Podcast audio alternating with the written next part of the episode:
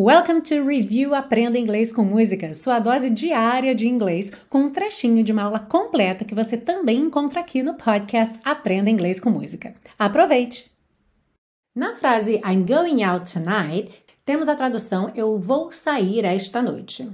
So you might have noticed we do not have a literal translation here, right? A gente não tem uma tradução literal. Eu estou saindo esta noite. And why is that?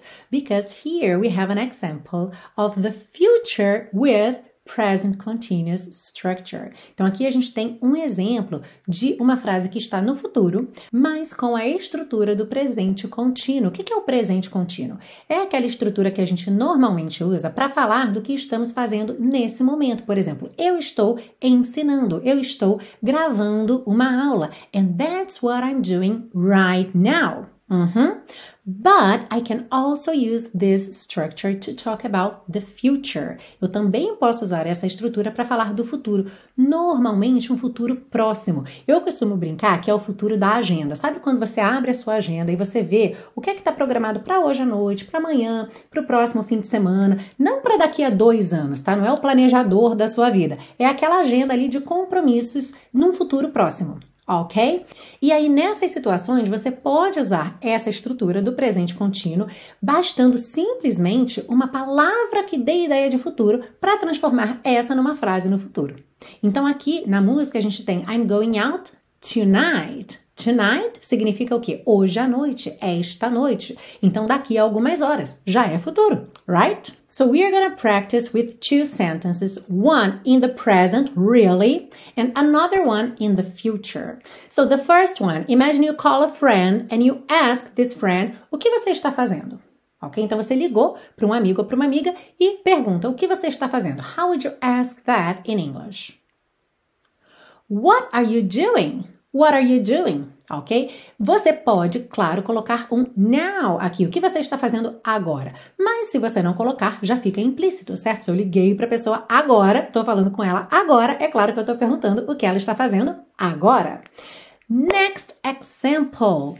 Se você ligou para esse amigo ou para essa amiga e quer saber o que, que essa pessoa vai fazer amanhã, porque você quer convidá-lo ou convidá-la para alguma atividade, então você perguntaria: o que você vai fazer amanhã? Que também poderia ser o que, você está fazendo amanhã. So, how would you ask that in English?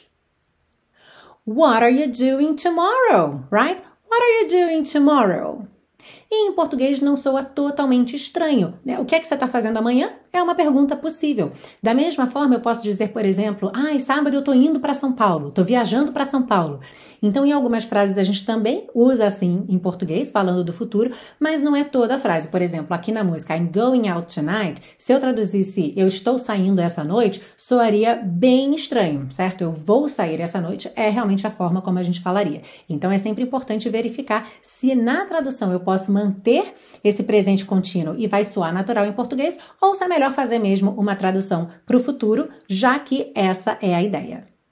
Come on, I'm going out tonight. I'm feeling alright. Gonna let it all hang out. Wanna make some noise, really raise my voice. Yeah, I wanna scream and shout. Mm, mm, mm, e se você busca um curso de inglês passo a passo com a minha orientação, conheça o Intensivo de Inglês da Teacher Milena, meu curso de inglês que te oferece 30 dias de garantia incondicional. Saiba mais em www.intensivo.teachermilena.com.